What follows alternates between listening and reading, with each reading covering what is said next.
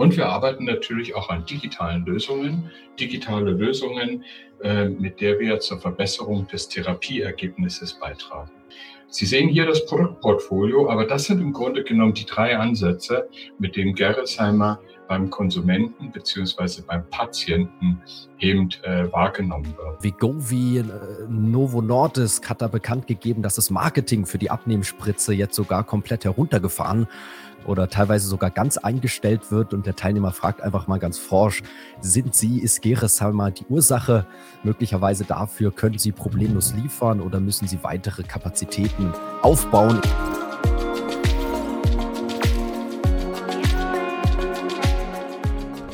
Herzlich willkommen auf dem YouTube-Kanal der SDK Schutzgemeinschaft der Kapitalanleger. Mein Name ist Paul Petzelberger und heute erwartet euch wieder einmal eine spannende Unternehmenspräsentation. Zur groben Einordnung zu Beginn gibt es immer eine Präsentation seitens des Unternehmens und im zweiten Part folgt dann die Q&A-Session. Unsere Teilnehmer haben stets die Möglichkeit, viele Fragen und Nachfragen zu stellen. Also könnt ihr euch definitiv auf eine spannende Diskussion freuen und wir freuen uns natürlich, wenn euch das Format gefällt, ihr dem Video ein Like gebt, unseren Kanal abonniert und gerne fleißig fleißig mit kommentiert. Lasst uns eure Meinung wissen und abonniert auch unseren Newsletter, damit ihr bei zukünftigen Veranstaltungen gerne mal live mit dabei sein und Fragen stellen könnt. Nun aber viel Spaß mit dem Video. Vielen Dank, Herr Petzelberger, und auch von unserer Seite ein herzliches Willkommen. Schönen guten Abend. Dankeschön, dass Sie Interesse an dieser Präsentation haben. Wir kommen heute als Team zu Ihnen. Ich werde Sie durch die Präsentation führen und danach wird der Herr Matzer und ich gemeinsam Ihre Fragen beantworten. Innovating for a Better Life. Sie hatten es gerade eingespielt, Herr Petzelberger, könnte eigentlich kein besserer Start sein. Das ist etwas, was uns begleitet. Und wenn wir etwas tiefer hineinschauen in die Gerresheimer, dann möchte ich Ihnen gerne einmal von der Produktseite das Unternehmen vorstellen, aber natürlich auch von der Marktseite und vor allen Dingen von den Potenzialen. Bei den Produkten kann man sagen, zur einfacheren und sicheren Verabreichung von Medikamenten. Dafür sind wir da. Das ist eines unserer Geschäftsfelder. Äh, an der Stelle äh, decken wir flüssige und feste Medikamente ab. Wir nennen dieses Geschäftsfeld Plastic and Devices. Aber wir machen doch sehr viel mehr. Wir produzieren Primärverpackungen aus Glas. Ähm, und äh, dieses Glas wird für Pharma und für die Kosmetikindustrie ähm, genutzt. Äh, und das sind unsere Kunden, wobei der Schwerpunkt bei uns im Pharmabereich liegt. Und wir arbeiten natürlich auch an digitalen Lösungen, digitale Lösungen, äh, mit der wir zur Verbesserung des Therapieergebnisses beitragen. Sie sehen hier auf dem einen Chart eben äh, schon einmal unser Produktportfolio von links nach rechts. Sie sehen, das geht eben äh, vom Nagellack äh, bis hin äh, zu Spritzen, zu Inhalatoren, zu hochwertigen Produkten, komplizierten Produkten, mit denen wir Medikamente verabreichen. Aber dazu werden wir später kommen. Wenn man sich die Welt der Pharma anguckt, dann kann man sagen, 81 Prozent unseres Umsatzes machen wir mit Pharma, Biotech und Healthcare. Das ist also unsere größte Medi unsere größte Gruppe an der Stelle. Dann kommt noch die Kosmetikbranche und äh, kleinere ergänzende ähm, Geschäftsfelder. Unser Unternehmen ist ungefähr 3,7 Milliarden wert an der Börse im Augenblick. Wir sind im MDAX und äh, es gibt natürlich viele verschiedene Ansätze, um sich dem Unternehmen jetzt zu nähern. Sie sehen das auf diesem Chart äh, beispielsweise. Da stellen wir uns die Frage, ähm, nämlich hinsichtlich dessen, wie das Medikament zum Patienten kommt. Äh, Sie sehen das äh, hier oben auf der, auf der rechten Seite. Die zweite Frage, die wir beantworten, ist, wie wird das Medikament verabreicht? Und die dritte sind äh, digitale Therapieunterstützungen. Sie sehen hier das Produktportfolio, aber das sind im Grunde genommen die drei Ansätze, mit denen Gerresheimer beim Konsumenten beziehungsweise beim Patienten eben äh, wahrgenommen wird. Das heißt also, Sie werden alle schon mit unseren Produkten Bekanntschaft genommen haben. Vielleicht haben Sie es aber nicht so äh, wahrgenommen, wie wir es letztendlich von unserem Produktportfolio anbieten. Wenn wir jetzt einmal uns angucken, ähm, was wir an der Stelle heute schon darstellen. Wir haben ja eben gesehen, das sind die drei Ansatzpunkte. Wir sind heute in 54 Standorten aktiv, in 16 Ländern, bei über 1500 Kunden, eben die Bereiche vor allen Dingen Pharma, Biologika und Kosmetik. in 36 äh, Werken, mehr als 11.000 Mitarbeiter aus 74 Nationen und so weiter und so fort. Das heißt, wir sind wirklich global. Wir sind dort, wo unsere Kunden sind, weil auch unsere Kunden erwarten, dass wir schnell reagieren. Schauen wir uns das noch einmal aus einer anderen Perspektive an. Um Ihnen eine Größenordnung zu geben, wenn wir von rechts nach links uns das Chart angucken, dann sehen Sie die Umsätze von 2022, 1,8 Milliarden Euro ein organisches Wachstum von 16,2 Prozent. 81 Prozent unseres Umsatzes erwirtschaften wir mit Pharma und Biotech. Und dann sind Sie die Länderaufteilung. Und bei den Länderaufteilungen sind zwei Dinge wichtig. Wir sind nach wie vor sehr stark in Europa und Deutschland tätig, aber Nordamerika mit 28,6 Prozent ist ein ganz wichtiger Markt für uns. Und natürlich auch die Schwellenländer mit 12,7 Prozent. Darunter haben wir Brasilien, China, Indien und Mexiko zusammengefasst. Also Sie sehen, Sie haben hier einen Konzern vor sich, der eine schon Größe erreicht hat, der weltweit aktiv ist und äh, der auch weiter expandiert. Ich möchte das noch einmal vertiefen und hier jetzt nicht auf alle Details eingehen. Aber was dieses Bild Ihnen sagen soll, ist, wenn Sie von, vielleicht mal von links nach rechts gehen, wir sind mit Werken auf allen Kontinenten und in den wichtigsten Wirtschaftsregionen tätig. Wir produzieren dort, das heißt, wir sind nah am Kunden, können Entwicklungen schnell nachvollziehen, meistens sogar Entwicklungen vorwegnehmen oder gemeinsam mit den Kunden nach Lösungen suchen. Unser Produktportfolio sehen Sie, das ist ähm, von Fläschchen beispielsweise für äh, Impfstoffe. Sie alle werden noch dran denken, wie sie geimpft wurden gegen Covid-19. Das sind ja Fläschchen gewesen, äh, die bis zu fünfmal ähm, den Impfstoff beinhaltet haben. Das heißt, sie wurden jedes Mal aufgezogen. Das ist zum Beispiel ein Geschäft. Aber es gibt auch noch ganz andere Produkte, äh, zum Beispiel Inhalatoren. Es gibt äh, Produkte wie Pens äh, oder Autoinjektoren. Auf die komme ich später noch zu sprechen, werde die Ihnen genauer vorstellen. Das sind durchaus Produkte, mit denen Sie sich selber äh, Medikamente verabreichen können, das auch sehr komfortabel tun können. Soweit zu dem ähm, globalen ähm, Footprint der Company. Jetzt möchte ich Ihnen gerne zeigen, was die großen Trends sind, die unser Geschäft äh, befeuern sozusagen. Es sind neun. Ich möchte nicht auf alle eingehen, aber zwei, drei hervorheben. Das erste, worauf ich eingehen will, bessere Gesundheitsversorgung in Schwellenländern. China, Indien, Brasilien, wir haben es schon gesehen, wir machen dort schon einen großen Teil unseres Umsatzes. Das sind bevölkerungsstarke Länder. Äh, das sind Länder mit einem hohen Potenzial und äh, das ist etwas, was unser Umsatz natürlich auch in Zukunft weiter befeuern wird. Als zweites möchte ich hervorheben Impfungen als Wachstumstrend. Das ist nicht nur Covid-19, das sind auch andere Impfungen. Hier ist der Markt sehr, sehr innovativ und wann immer ein neuer Impfstoff erfunden wird, wird man die Frage danach stellen, wie kommt der Impfstoff eben zum Patienten. Wie wird er verabreicht? Wie wird er gelagert? Denken Sie nur daran, dass manche Impfstoffe sehr kühl gelagert werden müssen, minus 60 Grad. Äh, in diesem Fall muss ein Spezialglas äh, diesen Impfstoff sozusagen beherbergen, äh, damit hier einfach der Transport sichergestellt werden kann. Und natürlich ist auch immer wieder die Frage, und jetzt bin ich hier bei den Systemlösungen und Plattformen, was kann man denn verbessern? Wie kann man sich als Partner positionieren für Systemlösungen? Das heißt also die Erweiterung der Wertschöpfungskette, indem man mit dem äh, Pharmaunternehmen sehr früh zusammenarbeitet und nach den besten Lösungen findet, nämlich für ein neues Medikament, wie es verabreicht wird. Wir haben an der Stelle schon eine gewisse Wegstrecke zurückgelegt. Denken Sie mal daran, dass heute Spritzen, wir nennen das Ready-to-Fill, äh, Spritzen von uns hergestellt werden. Da haben wir einen Teil äh, der Aufgabenstellung des äh, Pharmaunternehmens übernommen. Wir können das sind wir der Meinung und haben wir bis jetzt auch gut bewiesen, besser, äh, besser äh, umsetzen, kostengünstiger umsetzen. Und es ist auch keine Kernkompetenz von Pharmaunternehmen, sozusagen Spritzen, die angeliefert werden, noch zu reinigen oder zu sterilisieren. Nein, das machen wir. Damit äh, erweitern wir unsere Wertschöpfungskette, werden profitabler und sind natürlich auch ein langfristiger Partner äh, für äh, unsere Kunden.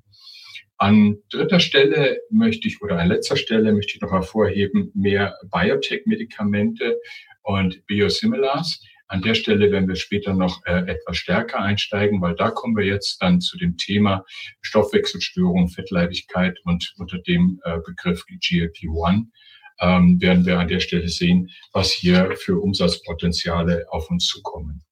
Wenn Sie sich die Frage stellen, wie sind wir denn positioniert im Markt, hier einfach mal ein Auszug aus der weltweiten äh, Positionierung. Einfach mal Ampullen, Fläschchen, Kapullen. In Nordamerika Nummer eins, bei Inhalatoren und Pens, in Europa und Schwellenländern die Nummer eins und so weiter und so fort. Sie sehen, wir sind prominent, wir sind prominent äh, vertreten bei unseren Kunden und gleichzeitig natürlich auch, um die Frage vorwegzunehmen, wir haben aber kein Klumpenrisiko bei Kunden. Das heißt, unsere Top 3 Kunden decken 7% unseres Umsatzes ab. Wenn ich auf die Top 10 gucke, sind es 20 und bei den Top 20 sind es 30 Prozent. Das nimmt natürlich zu, weil Pharmaunternehmen in der Regel große Konzerne sind und dementsprechend auch ein großes Umsatzvolumen generieren, auch mit uns generieren. Also an der Stelle ähm, die klare Message. Wir haben ein breites äh, Portfolio an Kunden, ein breites Portfolio an Produkten und sind an der Stelle auch sehr flexibel aufgestellt. Der Herr Wetzelberger hat schon gesagt, All-Time High. Ähm, das haben wir hier jetzt noch nicht abgebildet äh, von, von heute, den Aktienkurs. Aber ich glaube dennoch, dass wer sich in der Gerresheimer engagiert hat vor einem Jahr, doch, sag mal, sehr zufrieden sein kann mit dem Kurs, mit der Kursentwicklung. Auch diejenigen, die an der Kapitalerhöhung teilgenommen haben, werden zufrieden sein. Ich erinnere nochmal, die Kapitalerhöhung im April dieses Jahres wurde zu 86,50 durchgeführt und wir sind jetzt bei 107 Euro. Also an der Stelle, glaube ich, eine gute Performance. Der Markt interessiert sich für unser Geschäftsmodell und honoriert auch unsere Ergebnisentwicklung. Zu der möchte ich auch gerne im zweiten Punkt jetzt kommen der Präsentation, will nicht zu stark äh, hier ähm, verweilen, weil Sie im Grunde genommen diese Informationen natürlich auch in den bereits veröffentlichten äh, Unterlagen äh, nachlesen können. Aber noch einmal zur Erinnerung, wie sich das dritte Quartal, und das ist tatsächlich das isolierte dritte Quartal entwickelt hat. Ein Umsatz von plus 5,5 Prozent, eine überproportionale Ergebnisverbesserung von 16,4 Prozent. Das werden wir auch im gesamten Jahr sehen. Also das Ergebnis wird schneller äh, sich nach oben entwickeln und wachsen als der, der Umsatz. Und äh, im Adjusted EPS werden wir das zum Jahresende auch eine sehr positive Entwicklung sehen.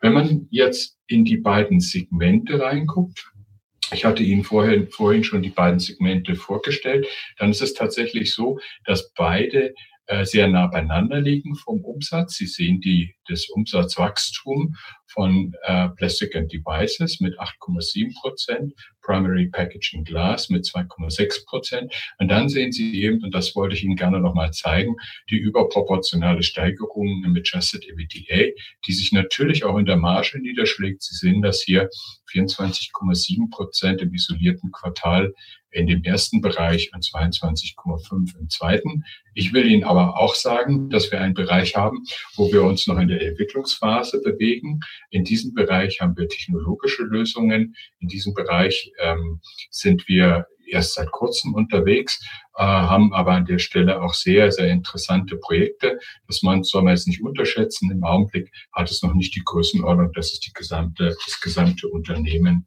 sozusagen beeinflussen würde. Wenn Sie die Gerresheimer etwas beobachtet haben, dann wird Ihnen dieses Chart bekannt vorkommen. Es ist die Strategie, äh, die vor einigen Jahren vorgestellt wurde. Und diese Strategie hat eigentlich ein Ziel, nämlich zu einem nachhaltigen, profitablen Wachstumsunternehmen sich zu entwickeln. Sie haben Gerresheimer vielleicht in früheren Jahren eher als Massenhersteller wahrgenommen, der also durch sehr große Volumina in dem Markt präsent war. Jetzt geht man einen Weg, äh, wo man nicht unbedingt von der Masse lassen will, aber dass man den neuen Produkten beziehungsweise den neuen Projekten eben äh, den, den Wertschöpfungsanteil sehr viel äh, weiter nach oben schraubt. Das ist äh, bis jetzt auch gut gelungen. Und hier, hier sehen Sie an der Stelle, die Midterm Guidance ist eben ein Wachstum von mehr als zehn Prozent. Sie sehen auch in den Vorjahren, woher wir gekommen sind oder eben auch noch ein von 2015 bis 2019 doch ein eher verhaltenes Wachstum von zwei Prozent.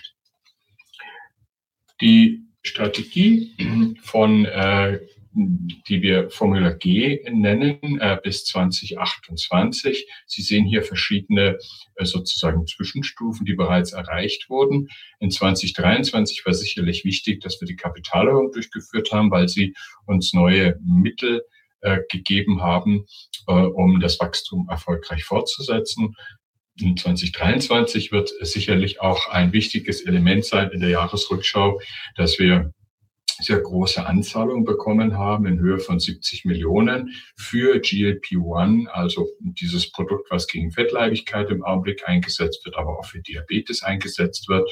Und äh, diese 70 Millionen sind ja einmal ein Ausdruck des Vertrauens über eine langfristige Kundenverbindung, weil wir mit diesen 70 Millionen Kapazitäten aufbauen, sind auch ein Vertrauen in das Produkt äh, der Pharmaunternehmen, in ihr eigenes Produkt, weil wir eben jetzt mit diesen Anzahlungen praktisch die Kapazitäten ausbauen. Also es ist für uns ähm, nicht nur ein äh, finanzieller beziehungsweise ein Cashflow-Aspekt, sondern eben auch ein Aspekt, äh, wie wir im Grunde genommen in der Zukunft miteinander umgehen und zusammenarbeiten.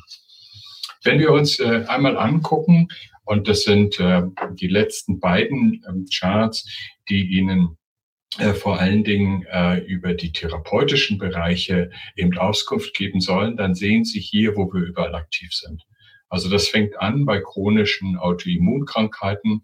Das geht in die Zell- und Gentherapie rein, Impfstoffe, Infektionskrankheiten, Specialty Care, Onkologie, Herz-Kreislauf-Erkrankungen, dann eben ähm, Adipositas GLP1, darauf will ich gleich noch kommen, deswegen haben wir das hervorgehoben, Diabetes, äh, Atemwegserkrankungen, also für alle äh, diese Erkrankungen liefen wir ähm, entweder ähm, ja äh, Transportmöglichkeiten oder eben Verabreichungsmöglichkeiten, wenn Sie an Spritzen denken äh, oder äh, andere Möglichkeiten. Das sind die äh, Bereiche, in denen wir tätig sind.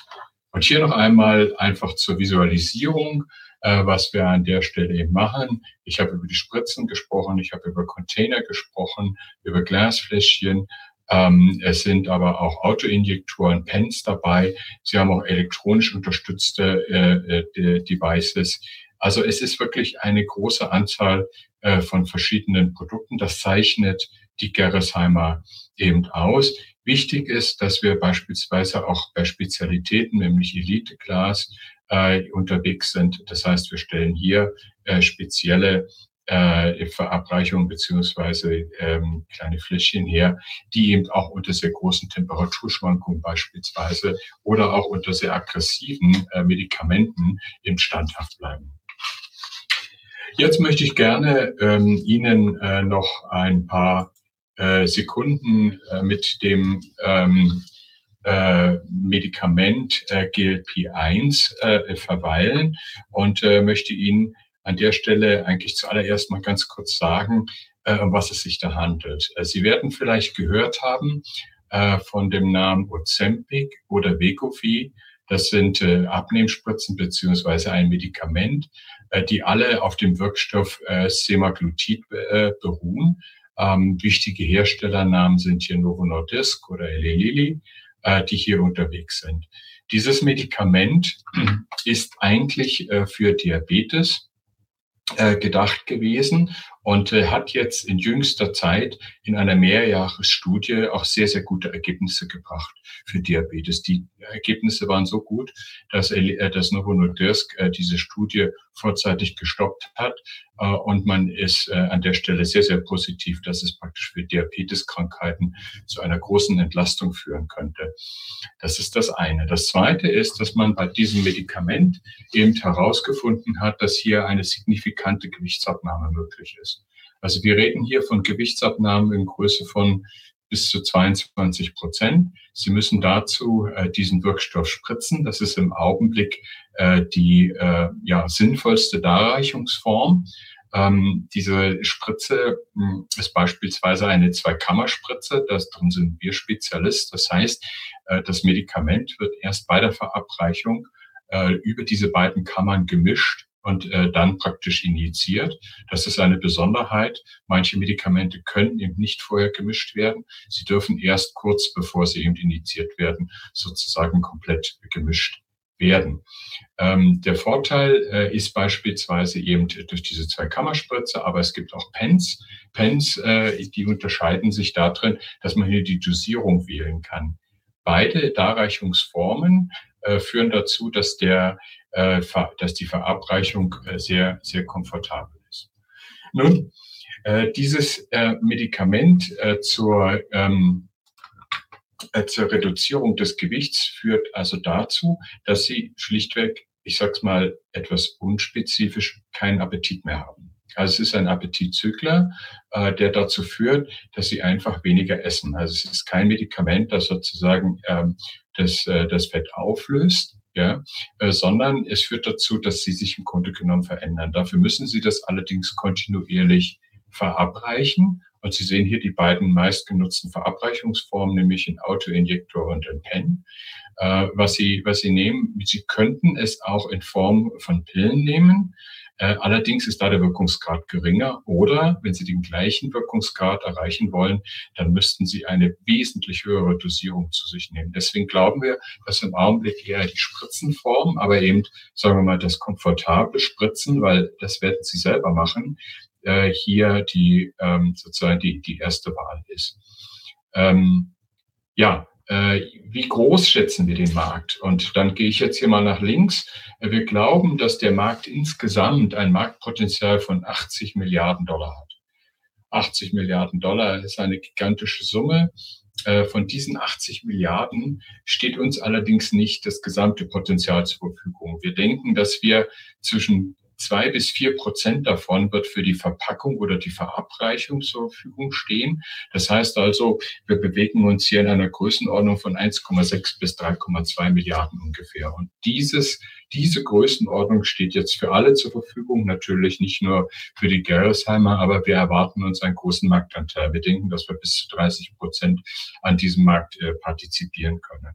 Das heißt also, ähm, je nachdem, wie erfolgreich das Produkt ist, das können wir nicht beeinflussen, ist doch unser äh, ganz erhebliches äh, Wachstumspotenzial, was in den nächsten Jahren auf uns zukommt.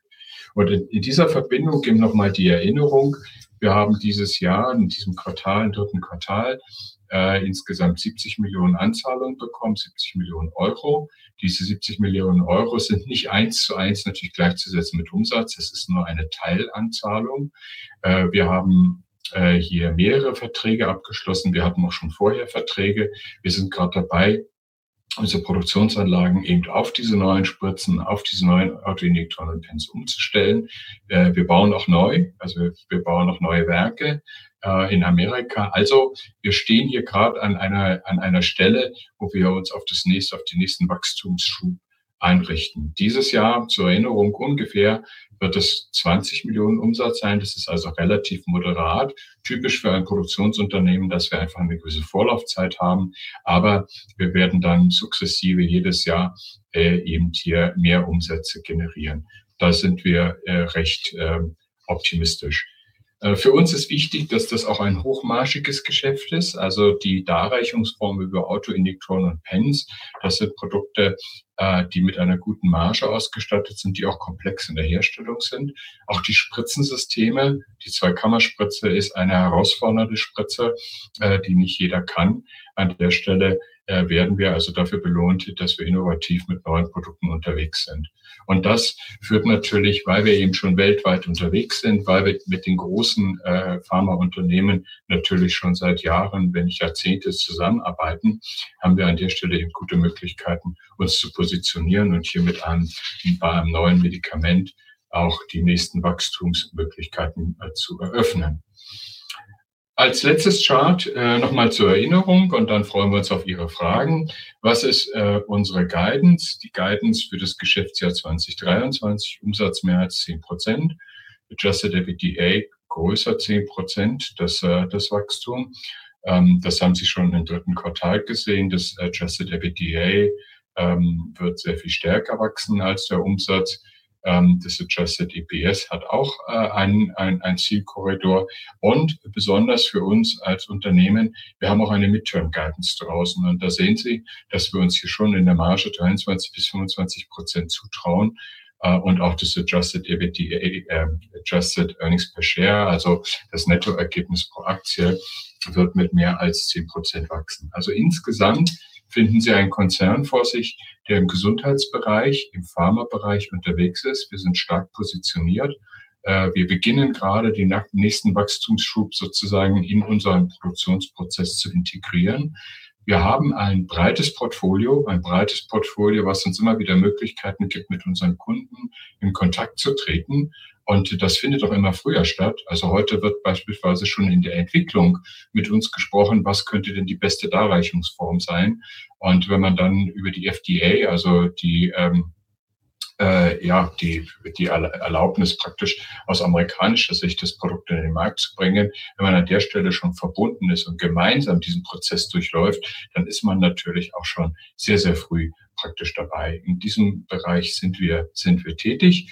Äh, und äh, jetzt, glaube ich, äh, möchte ich Sie nicht weiter daran hindern, Ihre Fragen zu stellen. Wir freuen uns sehr. Der Maurizio Mazza und ich, wir werden sehr gerne uns Ihren Fragen stellen. Und ich sehe schon, ähm, das kommt auch hier schon munter rein und damit zurück an den Herrn Petzelberger.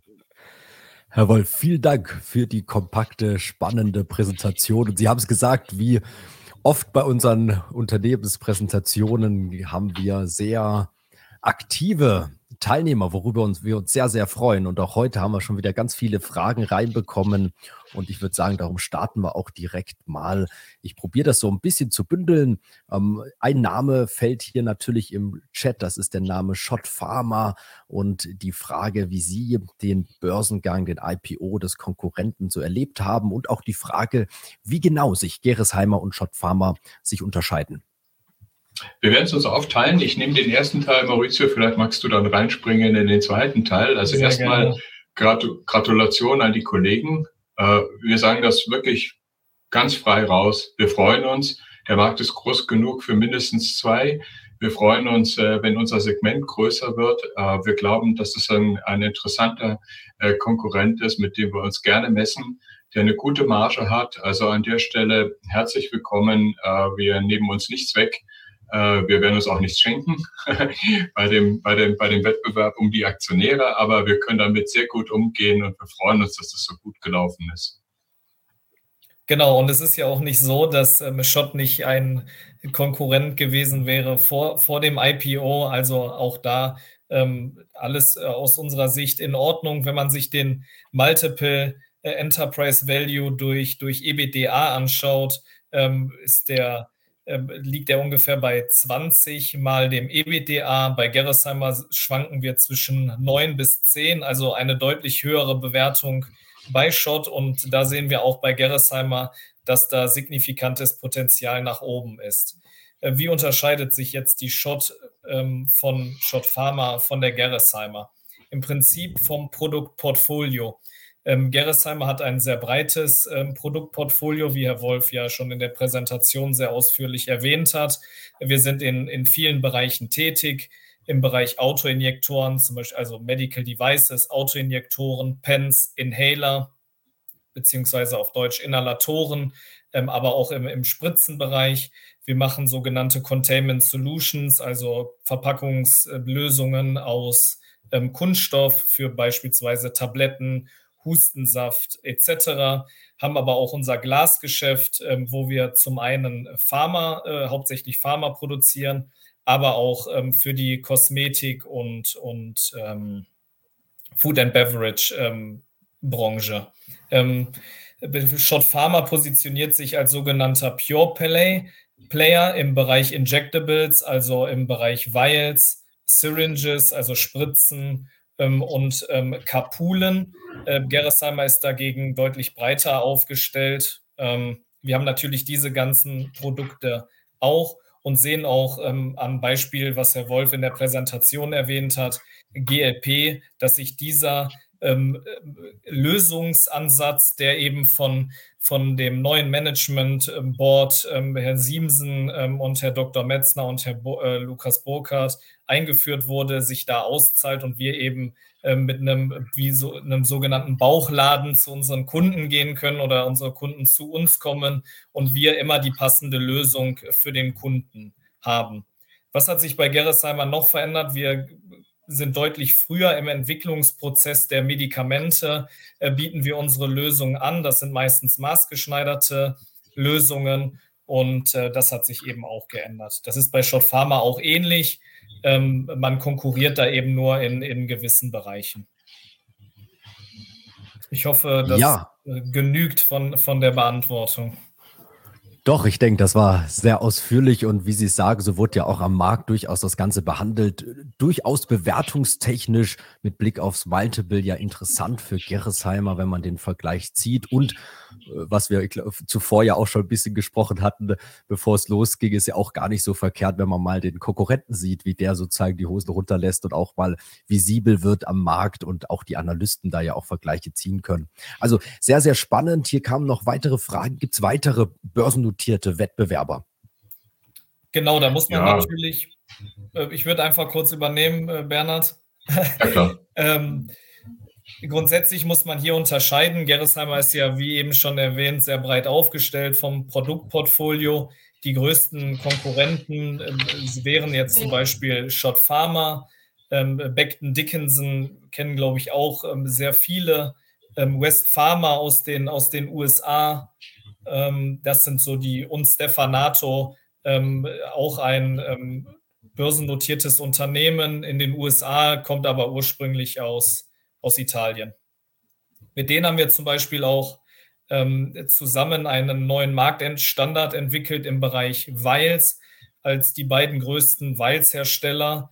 Ähm, da geht es, was Herr Wolf erwähnt hat, ähm, im Bereich Pre-Filled und Sterilized, also ähm, vor, vorgefüllt und, und sterilisiert, ähm, um da eben den, den Markt ähm, zusammen zu äh, adressieren und, und einen Marktstandard ähm, zu etablieren.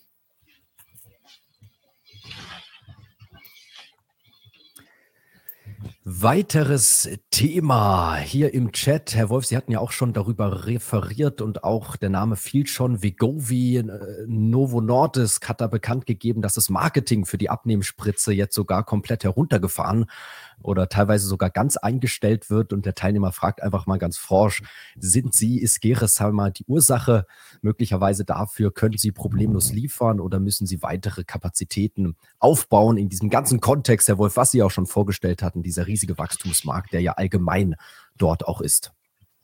Also wir sind nicht der limitierende Faktor, äh, sondern wir haben Verträge abgeschlossen. Diese Verträge erfüllen wir.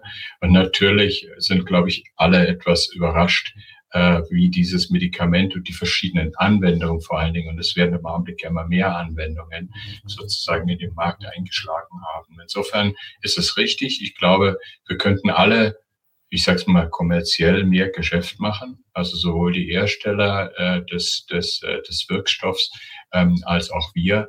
Ähm, das ist nicht ungewöhnlich, wenn ein so bahnbrechendes Produkt sozusagen in den Markt reinkommt und sich immer weiter sozusagen etabliert und bewährt.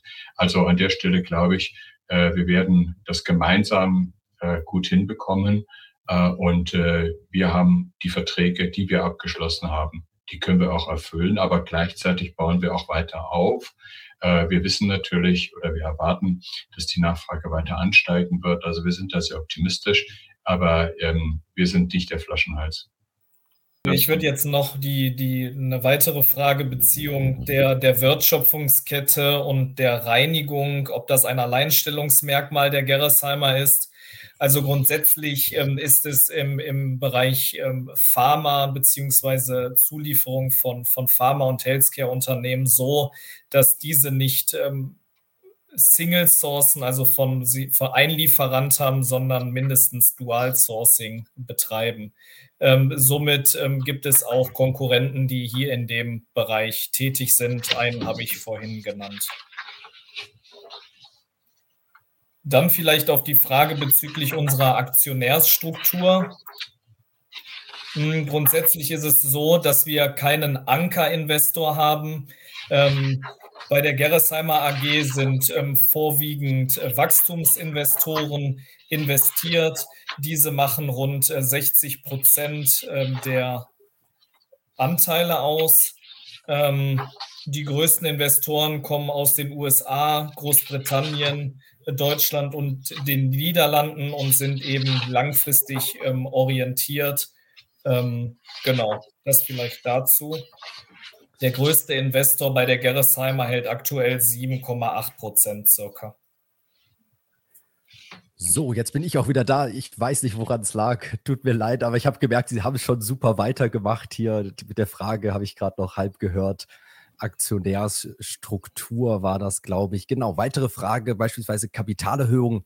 Ähm, können Sie weitere Kapitalerhöhungen für die nächsten zwei bis drei Jahre ausschließen? Naja, zwei bis drei Jahre ist ein langer, langer Zeitraum, aber wir können natürlich über die jetzige Situation sprechen und da kann man sagen, dass wir komfortabel ausgestattet sind. Äh, wir haben ja die Kapitalerhöhung ähm, durchgeführt. Äh, zu 86, 50 haben da ungefähr 270 Millionen eingenommen. Wir haben jetzt äh, Anzahlungen bekommen in Höhe von 70 Millionen und wir haben ein Geschäft, was uns ein äh, ein gutes Nettoergebnis äh, bringt. Ja, man sieht das ja schon am EBITDA äh, und das geht natürlich runter bis zum Nettoergebnis. Das wirkt sich dann auch aus natürlich im Cashflow. Das heißt, wir sind im Augenblick gut ausgestattet. Man sieht das, dass unsere Verschuldung auch sehr stark runtergegangen ist. Net Debt zu EBITDA Verhältnis äh, liegt jetzt bei ungefähr 2,2. Ähm, das ist wirklich sehr schön runtergegangen. Und ich würde sagen, wir haben im Augenblick die Möglichkeiten und werden nicht limitiert äh, durch irgendwelche Kapitalengpässe. Für zwei bis drei Jahre, dazu kann man nicht solche Stellung nehmen. Unser Geschäft wächst so stark. Äh, es gibt immer wieder neue Möglichkeiten. Aber wir können auf jeden Fall sagen, dass wir im Augenblick solide ausgestattet sind, ähm, dass wir auch äh, die Fremdverschuldung weiter zurückfahren können und gleichzeitig aber eben auch äh, unsere, ähm, ja, unser CapEx-Programm, also unsere Investitionen so wie geplant umzusetzen und weiteres Wachstum zu generieren. Das Wort Corona fiel hier auch ein paar Mal im Chat und die Fragen zum einen, wie viel des Umsatzes im vergangenen Jahr Covid bezogen war oder sogar den vergangenen Jahren und auch nochmal, inwiefern das auch jetzt in 2023 und zukünftig ausgeglichen werden kann durch Neugeschäft. Ja, also ich kann es für 2022 nur ganz grob äh, beantworten. Das ist ein zweistelliger Millionenbetrag, äh, den wir da an Umsatz gemacht haben. Und der ist in diesem Jahr natürlich zurückgegangen in Q3 und auch für Q4 erwarten wir keine nennenswerten Umsätze mehr. Ähm, das ist äh, auf der einen Seite gesundheitspolitisch natürlich sehr gut das einfach auch zeigt, dass wir diese Phase Stück für Stück hinter uns lassen. Ähm, wir können das ja, wir können das kompensieren. Äh, wir haben, wir waren sowieso nie jetzt an vorderster Front mit Covid-Umsätzen. Also ist Umsatz jetzt auch nicht hochgesprungen an der Stelle. Wir haben natürlich profitiert, wie viele andere auch. Aber es ist jetzt nicht so, dass unser Geschäft dadurch maßgeblich beeinflusst wurde. Und wir befinden uns ja auf dem Weg äh, hin, hin, hin zu den High-Value-Solutions, so nennen wir das. Das heißt also Produkten, die einfach anspruchsvoll sind, eine größere Wertschöpfungskette haben und damit damit auch ein anderes äh, äh, Profitabilitätsniveau haben und für uns interessanter sind. Das heißt also, Stück für Stück können wir das kompensieren. Äh, Im dritten Quartal und im vierten Quartal sieht man das noch etwas, aber im, im, im nächsten Jahr wird das, wird das keinen Einfluss mehr spielen. Wie gesagt, es war ein, ein mittlerer zweistelliger äh, ähm, Umsatzbringer im, im letzten Jahr, aber ähm, das ist tatsächlich zum Erliegen gekommen. Zu diesem Pfad High Valued Solutions gibt es ein paar Fragen. Zum einen, ziehen da Wettbewerber mit oder ist das so ein bisschen Alleinstellungsmerkmal von Gerresheimer, diese Entwicklung? Dann erwarten Sie da auch höhere Margen und auch nochmal der Punkt, anorganisches Wachstum. Also ist das auch in Überlegung, Thema MA, vielleicht auch Übernahmen zu tätigen? Ja, also sagen wir mal so, das, äh, die High-Value Solutions, das ist jetzt natürlich ein Element, was uns sehr treibt, wo wir auch einen sehr großen Fokus drauf legen. Ähm, ich würde sagen, andere sind hier durchaus auch unterwegs, aber äh, wir haben uns tatsächlich hier äh, große Ziele gesetzt. Äh, wir haben das auch gesagt, dass es, äh, sagen wir mal, mit ein ähm, Anspruch war, die Kapitalerhöhung durchzuführen. Und Stück für Stück setzen wir das jetzt um. Und äh, wenn Sie sich andere Wettbewerber angucken, äh, die vielleicht eine höhere Bewertung haben, also ich, ich schaue jetzt mal auf Stefanato, ich schaue jetzt mal auf Schott, dann sieht man an der Stelle eben, dass wir eben auch noch ein, sagen wir mal, ein gutes Potenzial haben. Das heißt, da wollen wir hin. Äh, diesen Weg haben wir eingeschlagen. Im Augenblick äh, machen die High-Value-Solutions vielleicht so zwischen 20 und 30 Prozent ungefähr aus. Äh, und mittelfristig soll das deutlich mehr sein. Und ich glaube, das wird unsere Profitabilität auch nochmal sehr stark ähm, nach vorne bringen. Ähm, zum Thema M&A, ähm, Sie wissen, an der Stelle muss man sich immer zurückhalten mit der Antwort. Ich kann aus heutiger Sicht sagen, wir haben alles an Bord, was wir brauchen. Äh, die Wachstumschancen, die sich uns bieten, ähm, die können wir mit unseren, ich sag's mal etwas äh, salopp Bordmitteln äh, gut stemmen, weil wir tatsächlich sehr innovativ sind mit unseren Produkten. Wir haben die Kundenverbindungen und können damit an allen Marktchancen partizipieren. Ähm, so viel kann ich dazu sagen. Eigentlich wollen wir als Aktionäre ja eher immer die positiven Sachen wissen, aber hier eine Frage, ich finde die auch ganz gut, mal andersrum gefragt. Welche potenziellen negativen Nachrichten haben Sie in der Pipeline, also könnten in den nächsten Monaten anstehen, äh, anschlagen? Was sind nochmal abgerundet die Frage, die größten kurz- bis mittelfristigen Risikofaktoren für das Geschäftsmodell von Gerresheimer? Sie haben, Sie haben normale Risiken eines Produktionsunternehmens. Ja, sie bauen neue Werke, sie fahren diese Werke hoch. Ähm, sie haben an der Stelle natürlich auch Fehlerquoten, die sie reduzieren müssen. Sie müssen zu einem runden Lauf kommen, weil wir natürlich ähm, sehr großzahlig unterwegs sind in unseren Produkten. Das heißt also an der Stelle äh, müssen wir einfach das Qualitätsniveau, was wir jetzt schon in den Werken, bestehenden Werken haben, natürlich auf die neuen übertragen. Das ist aber kein ungewöhnliches Risiko. Das ist unternehmerisches Risiko in einem, in einem äh, unter einem, einem Produktionsunternehmen. Gleichzeitig haben wir die Strukturen angepasst, äh, auch mit äh, einem neuen Vorstand, der seit mehreren Jahren unterwegs ist und hier, sagen wir mal, sehr stark darauf aufpasst, äh, dass wir eben nicht in, im Silo-Gedanken sozusagen unterwegs sind, sondern immer sozusagen cross äh, dem, dem Markt sehen und den Kunden sehen äh, und hier in, in Services und Solutions praktisch denken. Also ich würde sagen, da ist im Augenblick nichts äh, sozusagen am Horizont, wo Sie sagen könnten, jetzt sieht die Gerresheimer aber in einem Jahr ganz anders aus. Im Gegenteil, ich glaube, dass Sie in ein paar Jahren ein Unternehmen sehen werden, äh, was sehr viel größer ist, äh, was Wachstumschancen wahrgenommen hat und gleichzeitig immer in einem Bereich unterwegs ist, der auf Dauer interessant bleibt. Weil der Pharmabereich, das zeigt sich jetzt gerade mit Biotechnologie, was da in den letzten Jahren auf den Markt gekommen ist und was hier noch in der Pipeline ist, denken Sie an Krebsmittel, ja, das ist geradezu unglaublich. Und bei jedem neuen Medikament, ganz egal was es ist, wird man immer fragen, wie kommt es zum Patienten, wie wird es verabreicht. Und äh, typischerweise sind wir dann der Gesprächspartner. Und da gibt es auch noch mal eine Nachfrage zum Thema Lieferketten-Thematik. Ein Teilnehmer fragt noch mal nach, wie wirkt sich denn generell die Medikamentenknappheit auf das Geschäft aus? Aktuell sind ja rund 700 Medikamente auf der Liste, die nicht verfügbar sind. Und eben noch mal die Frage vom Teilnehmer, sind die Lieferketten, Zulieferketten alle in Ordnung? Also aus, aus unserer Sicht kann ich das, kann ich das bejahen. Ähm, ich, ich sehe den Punkt äh, und äh, man kann es auch gut verfolgen. Also gerade im Kinderbereich, beispielsweise bei Säuglingen, auch Erkältungskrankheiten, ähm, äh, gibt, gibt es Engpässe. Ähm, aber die haben, ich will es mal so sagen, die haben letztendlich nichts mit uns zu tun. Also wir können liefern, äh, genau in der Größenordnung, äh, in der wir eben äh, Partner sind der Pharmaunternehmen. Ähm, dass es mehr sein könnte, ja, auch darauf können wir uns einstellen. Aber das ist eigentlich nicht etwas, was uns äh, sozusagen, was, was wir beeinflussen können, ja, sondern wir stehen da an der Stelle tatsächlich etwas hinter unseren Kunden. Aber wir geben den Kunden natürlich Sicherheit, dass sie die Qualität bekommen und die Menge bekommen, die sie mit uns vereinbaren. Und äh, wenn es mehr sein soll, dann versuchen wir alles auch kurzfristig darauf zu reagieren. Aber erstmal an erster Stelle äh, sind es natürlich die Verträge und auch die Anzahlungen, ja, die dann natürlich ein Stück weit Sicherheit schaffen für beide Seiten, weil bei jedem Medikament muss immer abgeschätzt werden, äh, welches Potenzial hat es. Ähm, und äh, das Risiko kann natürlich nicht einseitig bei uns liegen, wenn ein Medikament sozusagen stärker nachgefragt wird, weniger stark nachgefragt wird. An der Stelle brauchen wir Sicherheit, weil wir, wir, wir tun ja Produktionsanlagen hinstellen, die dann noch ausgelastet werden müssen. Also die Frage muss ich leider so ein bisschen stehen lassen im offenen Raum. Ich kann nur sagen, wenn mehr gefordert wird, äh, wir sind gerne bereit, hier an der Stelle auch mehr zu liefern.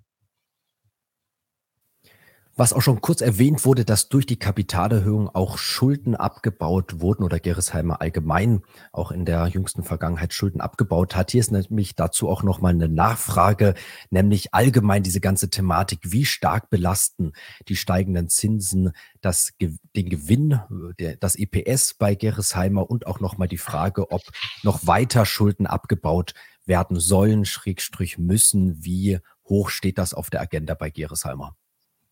Ja, naja, Sie müssen sich das immer unternehmerisch vorstellen. Also wir nehmen jetzt nicht, also es ist ja kein, kein Switch, ja, von sozusagen von Eigenkapital in Fremdkapital. Das wäre jetzt sozusagen nicht die richtige Antwort, äh, um die Aktionäre sozusagen hier daran zu beteiligen, sondern sie wollen sich ja beteiligen äh, an einem prosperierenden Unternehmen und sie wollen ja auch sehen, dass aus dieser Kapitalerhöhung äh, eben Umsätze generiert werden und äh, auch ähm, Ergebnisse generiert werden. Ähm, deswegen habe ich auch extra Net Debt to EBITDA dieses Verhältnis genannt. Äh, also an der Stelle wird ja einfach der Cash sozusagen mit einbezogen. Wir haben jetzt nicht das ganze Geld genommen und damit Schulden zurückgezahlt, sondern das werden, äh, ich glaube, im nächsten Jahr 100 Millionen sein äh, in, in der Größenordnung. Ähm, das, das werden wir machen, aber das können wir natürlich auch aus dem laufenden Ergebnis bestreiten. Also an der Stelle äh, nicht, nicht äh, sozusagen auf den falschen Weg äh, gehen, ähm, wir haben da praktisch nicht das Eigenkapital in sozusagen die Fremdkapitalreduktion getauscht, äh, sondern das Verhältnis hat sich gebessert und es gibt uns neue Möglichkeiten. Aber grundsätzlich fließt das Kapital natürlich in Produktionsanlage, in neue Ideen, in neue Produkte und schafft damit Wachstumsmöglichkeiten. Und was daraus natürlich dann auch münden soll. Unter anderem, klar, darauf haben die Aktionäre immer einen besonderen Blick, ist das Thema Dividende. Und hier eine Frage vom Teilnehmer. Zahlt Geresheimer eigentlich eine Dividende? Ist Geresheimer ein Dividendenzahler? Und wie sieht der Blick nach vorne aus? Oh ja, Maurizio, magst du da was ja, dazu sagen? Ähm, genau, Geresheimer zahlt äh, eine Dividende. Ähm, die war in den letzten drei Jahren äh, bei 1,25 Euro, was einer was einem Verhältnis von ähm, 1, einer Dividendenrendite von rund 1,2 Prozent entspricht. Grundsätzlich kann man sagen, Gerresheimer ist jetzt keine Dividendenaktie wie jetzt im Vergleich zu einer BASF oder einer Mercedes-Benz. Ähm, das muss man einfach so sagen. Wir schütten, ähm, haben eine Ausschüttungspolitik, die besagt, dass es 20 bis 30 Prozent vom, vom Adjusted Net Income ist. Und ähm, in diesem Korridor schütten wir in der Regel äh, am oberen Rand aus.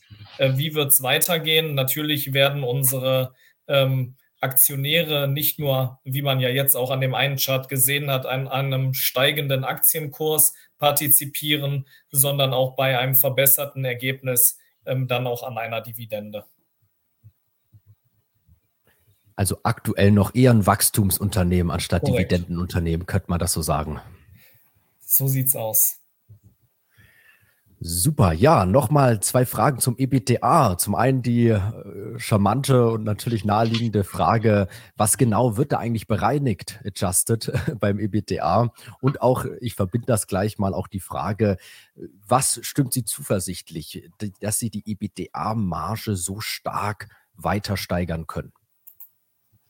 Ja, vielleicht äh, gehe ich zuerst mal auf die, auf die Steigerung ein, äh, weil sie eben Ausdruck äh, unseres, unser, unseres Veränderungsprozesses ist.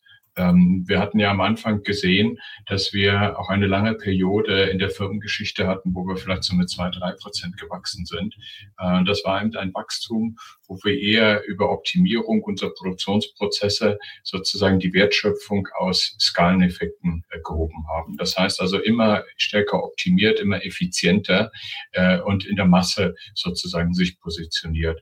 Ähm, das, das wollen wir auch gar nicht hinter uns lassen, aber wir wollen mit neuen, mit, mit neuen Projekten eigentlich eher in die äh, höheren Anwendungen reingehen, also in Kundenanwendungen, die komplizierter ist, sind, wo wir einen Teil der Aufgaben unserer Kunden auch übernehmen wir hatten das schon kurz angesprochen und dargestellt, wenn man eben Spritzen herstellt, die schon sterilisiert, gewaschen sind und die sozusagen vorgefüllt sind. Das heißt, wir übernehmen hier aus der Wertschöpfungskette unserer Kunden, der Pharmaunternehmen, Aufgaben, die eben nicht ihre Kernkompetenz ist, die sie machen, weil sie machen müssen, aber die letztendlich bei ihnen nicht den Wertschöpfungsgrad haben, äh, wie es bei uns ist. Äh, und äh, nachdem dieser Teil dann immer größer wird und GLP-1 geht genau auch in diese Richtung, ähm, denke ich, äh, wird das äh, ja, so wie angekündigt, äh, zu einer höheren Marge führen. Ähm, bei den Bereinigungen müsste ich mir jetzt gerade mal schnell äh, die GLV holen. Ich kann Ihnen ganz grob sagen, dass die Bereinigungen äh, einen sehr geringen Anteil haben. Also da ist nichts, äh, worum man sich Sorgen machen müsste. Aber vielleicht, Maurizio, wenn du gerade mal reinspringen willst, weil ich müsste es mir, müsste mir tatsächlich den Quartalsbericht ganz kurz holen. Ich blicke auch gerade schon rein. Äh, okay, also wir haben da eine Überleitung. Wir haben da eine Überleitung drin. Ähm, da kann man sich das angucken. Das ist auf der Seite 10. Dann übernehme ich nochmal. Ähm, Sie sehen dort die Überleitung eben ähm, vom Adjusted EBITDA, also ich nehme jetzt mal die neun Monate, da haben Sie 285 Millionen und äh, dann kommen Sie zum Ergebnis der betrieblichen Tätigkeit auf 144. Also an der Stelle ist, ist nichts, was Sie, äh, was Sie äh, sozusagen sorgen sollte. Ähm, das äh, sind typischerweise sind das ja äh, Adjustierungselemente, wo Sie, sagen wir mal, wenn Sie äh, außergewöhnliche Posten haben, aber das, das ist äh, kein, kein großer Posten innerhalb der, innerhalb der Gerresheimer. Super. Mein Blick in den Chat äh, sagt mir, dass wir soweit schon durch wären, aber ich möchte natürlich gern noch mal die Möglichkeit geben, entweder wenn eine Frage doch irgendwo noch ähm, übersehen wurde, gerne einfach nochmal Copy-Paste nochmal reinkopieren. Ansonsten würde ich vielleicht einfach schon mal mit der klassischen letzten STK-Frage starten. Und das ist die Frage, Herr Wolf, Herr Matze, an Sie beide gestellt. Vielleicht jeder kurz äh, ein eigenes Statement dazu. Was begeistert Sie an Geresheimer? Also für Sie ganz persönlich, was sind so die ein, zwei Punkte, Faktoren, wo Sie sagen, äh, deswegen macht der Job Spaß, deswegen ist Geresheimer ein tolles Unternehmen, deshalb arbeiten Sie gerne bei Geresheimer. Ja, dann, dann fange ich kurz an. Äh, ich bin noch relativ frisch bei der Geresheimer, jetzt seit zwei Monaten. Insofern bin ich praktisch noch gelabelt von dem, von dem Assimilierungsprozess. Ähm, ich habe ein Unternehmen vorgefunden, was sehr, sehr offen, sehr neugierig ist auf neue Entwicklungen, was sehr kommunikationsstark ist äh, sie finden überall offene Türen vor. Das heißt also, sie arbeiten wirklich gemeinsam. Äh, es gibt hier keine Silos, äh, wo sie erstmal gegen eine geschlossene Tür anrennen, sondern die Türen sind alle offen. Es ist ein Unternehmen, was sich in einem Transformationsprozess befindet und auch deswegen sehr innovativ unterwegs ist. Und es wird von einem Team im Vorstand geleitet, was sehr kapitalmarktaffin ist. Also das ist vielleicht auch eine schöne Message für uns alle, dass dieses Thema sehr, sehr ernst genommen wird auf höchster Ebene, dass viel Zeit investiert wird und es macht einfach riesen Spaß, Teil des Teams zu sein. Ja, dann äh, ergänze ich mal, da kann ich hier dir nur zustimmen, Bernhard. Ähm, ich bin jetzt seit fast fünf Jahren bei der Gerresheimer als Werkstudent äh, gestartet und jetzt äh, Investor Relations Manager. Ähm, also habe ich einen signifikanten Teil der Transformation ähm, mitgemacht. Herr Wolf hat das äh, ja erwähnt, äh, von einer relativ flachen Entwicklung, von so einem Fast-Follower, Nachahmer-Ansatz hin wirklich zu einem profitablen äh, Wachstumsunternehmen. Und das äh, erleben wir auch äh, im, im, alltäglichen Leben, diese Dynamik, die neuen Geschäftsfelder, ähm, die wir ähm, adressieren, die Blockbuster, die in den Markt kommen, an denen wir wirklich partizipieren an diesen Wachstumsmärkten in einem sehr, sehr spannenden und aufregenden ähm, Umfeld. Und ähm, Gerresheim hat sich wirklich in den letzten Jahren sehr, sehr verändert und ist von von einer gewissen Starrheit zu auch einer Flexibilität ähm, gekommen, was sich äh, unter anderem natürlich bei den ganzen Mitarbeitern bemerkbar macht, die wirklich auch an dem Wachstum partizipieren und an dieser Dynamik, aber auch bei unseren Kunden zum Beispiel ähm, sich diese Wahrnehmung einfach äh, verändert hat. Und das ist wirklich schön zu sehen, dass es, dass es, dass diese Dynamik ähm, zurzeit äh, herrscht und auch weitergehen wird. Und äh, das macht äh, mich insbesondere sehr stolz, da ein Teil dieser Transformation zu sein. Ich hatte schon kurz gesagt, das wäre natürlich jetzt eigentlich ein super Abschlussstatement gewesen, aber wir haben noch eine Frage reinbekommen und die wollen wir natürlich auch noch gerne hier nochmal nehmen. Die Frage, wenn Sie 30 Prozent von dem GLP-Markt glauben, erreichen zu können, wie würden sich dann die anderen 70 Prozent verteilen? Also natürlich auf die Konkurrenz, ja, weil es bleibt ja niemand anders übrig außer uns. Ähm, und äh, es ist ganz typisch, und da möchte ich auch gar keine Witze machen, es ist ganz typisch, dass große Pharmaunternehmen sich nicht in die Hand eines Lieferanten begeben, sondern immer sogenanntes Dual Sourcing machen. Das heißt also mindestens zwei, äh, damit sie an der Stelle auch flexibel sind. Ähm, das ist Standard äh, und das ist für uns alle auch gar kein Problem. Also insofern, der Markt ist groß genug, er wird schnell wachsen. Wir werden mit 30 Prozent, ähm, wenn wir einen großen Anteil an diesem Kuchen haben. Äh, und deswegen äh, hört sich das vielleicht etwas wenig an gegenüber den 70, aber das 70 ist definitiv nicht einer, sondern das sind einige. Äh, und äh, wir sehen da sehr, sehr optimistisch. Also wir, wir haben diese 30 Prozent, die werden uns sehr beschäftigt halten, also die nächsten Jahre. Ja, also da wird uns, da wird uns nicht langweilig bei dem Marktpotenzial verständlich. Ja, super. Herr Wolf, Herr Matzer, ganz herzlichen Dank, ganz großes Dankeschön an die Fragenbeantwortung und natürlich auch den Vortrag. Ich glaube, wir sind viele Themen jetzt nochmal durchgegangen und darum natürlich auch ein ganz großes Dankeschön an alle Teilnehmer, alle, die mitgemacht haben oder natürlich auch so einfach mit eingeschaltet waren, diese Veranstaltung auch bereichert haben. Vielen, vielen Dank und ja, hier die Folie ja auch nochmal schön der Ausblick. Ich glaube, ich kann sagen, dass bei Fragen, Herr Wolf, Herr Matzer, auch gerne man sich im Nachgang nochmal bei Ihnen melden Natürlich. kann. Ich sehe Kopfschütteln, äh, nicht schütteln, sondern nicken sozusagen. also Zustimmung. Ja, Herr Wolf, Herr Matzer, vielen Dank nochmal für den heutigen Abend.